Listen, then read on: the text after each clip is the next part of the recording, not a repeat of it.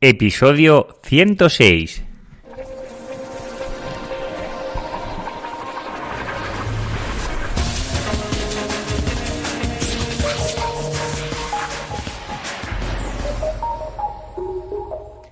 Muy buenos días y bienvenidos una semana más al podcast de SEO profesional. Ya sabéis, el podcast donde hablo de lo que más me gusta, del SEO, del SEM, de la analítica web, siempre basada en mi experiencia propia. Si aún no me conoces, yo soy Juan Carlos Díaz y soy el locutor, eh, productor, narrador y todo lo que envuelve este podcast. Y me puedes encontrar en seoprofesional.net. Como ya sabéis, si cualquier enlace o cualquier mención que haga en este podcast lo podéis encontrar en la página web que acabo de mencionar, profesional.net.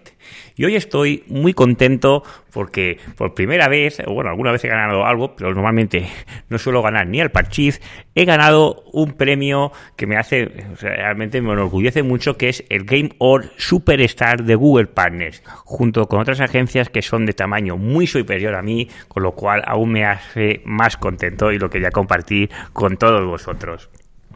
Pues hoy vamos a ir ya a lo que, a propiamente el programa, ¿no? Que es la pareja perfecta, el, SEO y el SEM. ¿Por qué considero que es la pareja perfecta a la hora de la captación de tráfico cualificado?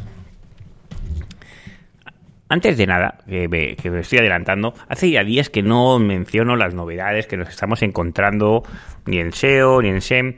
Concretamente, hoy os voy a comentar varias cosas que son de novedades que nos están incorporando la plataforma de Google AdWords.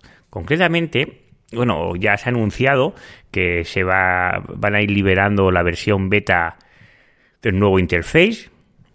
Eh, yo sé que ya hay personas que ya han podido ver su, el interface nuevo, pero de ser una versión muy beta que aún no, no te permite trabajar en él, pero ahora ya sé que se va a abrir más y con lo cual es posible que os salga la solución beta y poder ver el nuevo interface que va a ser una locura, todo nuevo, cambiado, todo, bueno, según ellos, para hacer la vida más fácil, pero hasta que aprendes cómo funciona nuevo va a ser bastante más dura. Eso os lo puedo asegurar.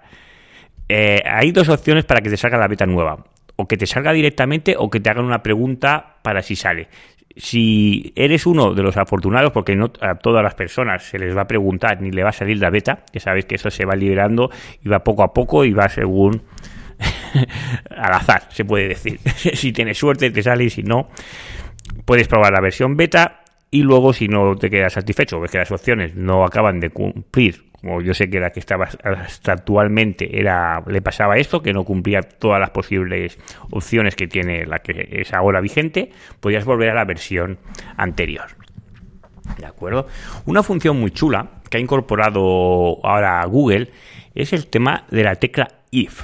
Como ya sabéis, if es una variable que viene a decir esto o lo otro, ¿no? Así muy, muy coloquialmente, pero bueno, se utiliza mucho a nivel de programación.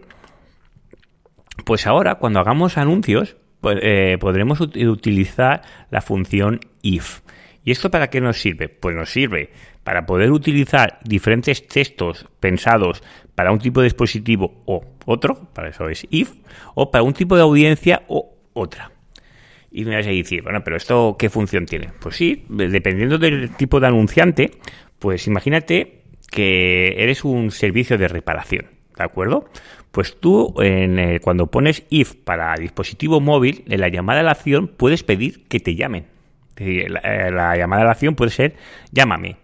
En cambio, cuando lo haces desde, desde PC, no puedes pedir que te llame, porque claro, el PC no te va a llamar al dispositivo. Y ahí puedes pedir perfectamente, eh, pide presupuestos, solicita más información. Bueno, la llamada de acción puede ser distinta y acorde al dispositivo. Pues esto es uno de los posibles ejemplos que podríamos utilizar. Lo cual, pensar vuestro, vuestro, eh, vuestro negocio para ver si lo podéis utilizar. También lo podemos hacer para tipo de audiencias, que esto también es muy entretenido y puede ser muy divertido y sobre todo, ya sabéis, si en AdWords le ponemos imaginación, podemos llegar hasta la luna o más. Os voy a poner un ejemplo. Yo tengo personas, imaginaros que tenéis un e-commerce, tengo personas que han estado en mi carrito de compra y esas personas han abandonado el carrito de compra. Ya no lo menciono, pero yo ya tengo el e-commerce mejorado integrado en la web, ¿vale? Para medir esto. Y estas personas que me han abandonado el carrito de la compra, a estas personas que yo las tengo en una lista de, la, de remarketing ya específica, personas que me han abandonado este carrito en los, últimos X días, pues yo ya le puedo hacer una promoción mayor. Bueno, esto de la promoción es subjetivo, es decir, yo quiero captar a esas personas que me han abandonado y una de las posibilidades es aumentar el descuento. Pues imaginaros que yo ya les digo con el IF a esas personas, a este tipo de audiencia, que es la lista de remarketing de los últimos siete días, por ejemplo, de carritos abandonados, les aplico un descuento ya en el, en el texto del anuncio y estoy aplicando este descuento. Con lo cual, el engagement que vamos a tener, la, recepción de esto, pues le podemos sacar jugo y seguro que nuestra conversión va a aumentar. Esto es uno de los ejemplos que os he puesto, pero la imaginación al poder. ¿Cómo utilizamos esta tecla? Pues esta, para utilizar las funciones if, lo que tenemos que hacer es eh, cuando estamos dentro del texto del anuncio, pues supongamos el título 2, que es la imagen que os he puesto en el post, tenemos que introducir la, la, llave del párrafo, ¿de acuerdo? Ya lo veréis en la imagen. ¿Vale? Pues cuando pones la llave del párrafo, le das intro y te sale como un desplegable que te pone cuenta atrás, inserción de palabra clave o función if. También podríamos introducir la cuenta atrás. Esto también podría ser muy relevante. Imaginamos, imaginémoslo que tenemos un curso de formación que tiene matrícula, ¿vale? O una oferta algún curso y que se cierra X días, pues podemos poner esa cuenta atrás en el anuncio. todo tiene, tiene su miga esto. Ya son unas funciones más avanzadas a nivel de AdWords, pero si tenemos un poco de imaginación, le podemos dar bastante vuelta de hoja. Y ahora vamos a ir pues al título del, del podcast, ¿no? La pareja perfecta en la adquisición. Aquí estoy omitiendo otros canales como puede ser social media y, más canales, ¿vale? Porque también podemos decir de afiliados y haré un programa concretamente de las posibles maneras que podemos captar tráfico, ¿de acuerdo? Pero para centrarme en el programa, yo considero que el SEO y el SEM son un binomio que son 100% compatibles y que uno se lleva de la mano con el otro, ¿de acuerdo? Principalmente, ¿por qué pienso esto? Porque uno, el, SEO, eh, es efectivo, pero es lento. Y, cuando digo lento, dependiendo la palabra clave y la competencia, pues los resultados pueden tardar tiempo en llegar.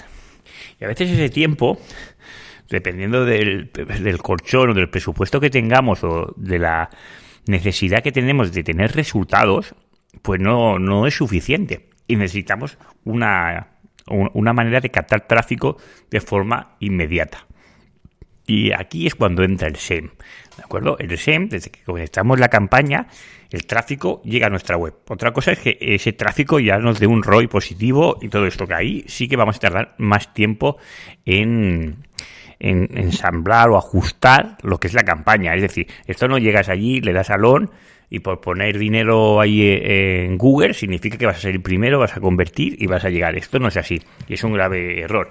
Es más, yo una de las cosas que hago no cojo clientes que estén menos eh, un mínimo de tres meses, que me dé la posibilidad de trabajar para optimizar aquello, porque a veces no es de la noche a la mañana y sobre todo en display y cosas de estas, los, los ajustes necesitas muchos datos para poder ya comenzar a optimizar.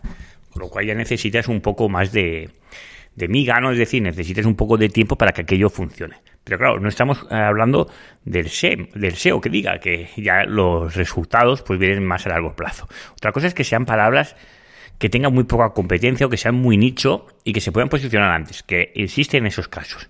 Pero normalmente esas palabras no son de una intencionalidad de compra. Es decir, comprar las gafas modelo X. ¿Vale? Porque si hay volumen de compras seguro que hay competencia. Esto estoy seguro. O si no, seguramente no hay negocio, que también puede ser. O bueno, o que sea una cosa que no sea conocida, que también es el caso y lo trataríamos de otra manera, en el caso del SEM. Pero yo lo que os vengo a decir hoy, hay un informe de palabras clave. Bueno, aquí, para antes de tener este informe, lo que tenemos que hacer es enlazar nuestra cuenta de Google AdWords con nuestra cuenta de Sales Console. ¿Vale? Y, ¿y para qué enlazar estas dos cuentas? Pues con estas dos cuentas lo que vamos a tener son resultados de, eh, de, eh, de búsqueda en orgánico y búsquedas en, eh, incentivada o de anuncios de PPC, ¿de acuerdo? Como lo queréis llamar, PPC, SEM, ya sabéis que la misma cosa se llama de diferentes maneras y dependiendo del idioma o como lo quieras mencionar. El informe de búsqueda, de, eh, eh, concretamente hoy os voy a hablar del informe de búsqueda de pago y de búsqueda orgánica, ¿de acuerdo? Y aquí vamos a ver la relación, es cuando yo salgo entre los cuatro primeros anunciantes de Google, y salgo eh, también de las primeras posiciones en orgánico. Y puedo ver qué, qué, anuncios están recibiendo más tráfico orgánico y no tanto de SEM o al contrario. Pero sobre todo nos sirve hay una que es las estadísticas de búsqueda orgánica y anuncios combinados. Aquí lo, que podemos ver es descubrimiento de palabras claves nuevas que nos pueden servir para el SEO, es decir, para trabajar X palabras clave que a lo mejor no le estamos dando la prioridad que necesitan, y también para el SEM, porque a lo mejor el tráfico orgánico está catando unas palabras clave o está realizando unas conversiones que no estamos trabajando en, en SEM. Con lo cual se retroalimentan unas de otras. Y es un informe que es relativamente nuevo, está un poco escondido, porque, bueno, ya sabe, no he llegado a profundizar, a profundizar tanto en la herramienta, pero dentro de AdWords tenemos lo que son las dimensiones, tenemos lo que son los filtros, y aquí podemos eh, hacer y analizar muchísimos datos que entraremos en próximos episodios más en detalle. Concretamente, para ver las, el informe de búsqueda de pago y de búsqueda orgánica, lo que tenemos que hacer es ir a dimensiones. Bueno, como he mencionado antes, primero tiene que estar las cuentas enlazadas. ¿eh? Si no, esto no, no chuta. Vamos a dimensiones y en dimensiones tenemos eh, una pestañita que pone, que pone eh, informe de pago y orgánica. ¿De acuerdo? Y ahí es cuando veremos los datos, las estadísticas de los anuncios para todas las campañas estadísticas de los anuncios, estadísticas orgánicas y la estadística combinada, como os he mencionado.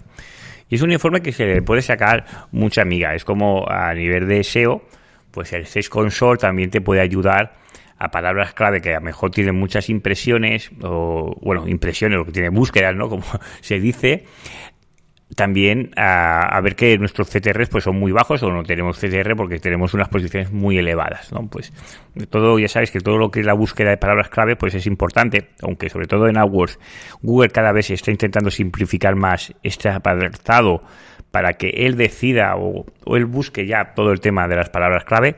A día de hoy aún es importante y por eso considero que este informe es muy, muy necesario. Y esto es lo que os vengo a decir, que es un matrimonio perfecto entre el SEO y el SEM. Si lo combinamos correctamente, los resultados que vamos a tener a corto y a medio plazo van a ser mucho mejor. Os voy a poner un ejemplo. Ahora, hace poco han habido unas actualizaciones bastante, bueno, han habido unas actualizaciones de políticas de Google. Esto pasa bastante frecuentemente. Pues estas políticas, lo que antes valía, para anunciarte, ahora no vale. ¿De acuerdo? Pues en una de mis campañas, la cuenta directamente la han suspendido. ¿De acuerdo? Claro, y el site directamente, todos los anuncios quedan rechazados porque el site queda, queda parado, ¿vale? Queda suspendido.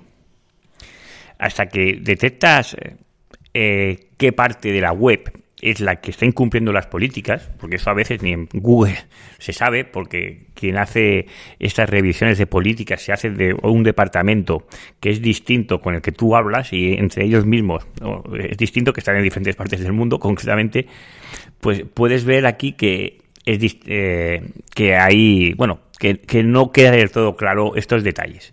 Pues bueno, pues si la, la cuenta queda parada de AdWords a lo mejor una semana, si todo tu tráfico viene solo incentivado o de pago, la caída que tienes, sobre todo en tus negocios, si es de captación de lead o de venta, es muy, muy grande.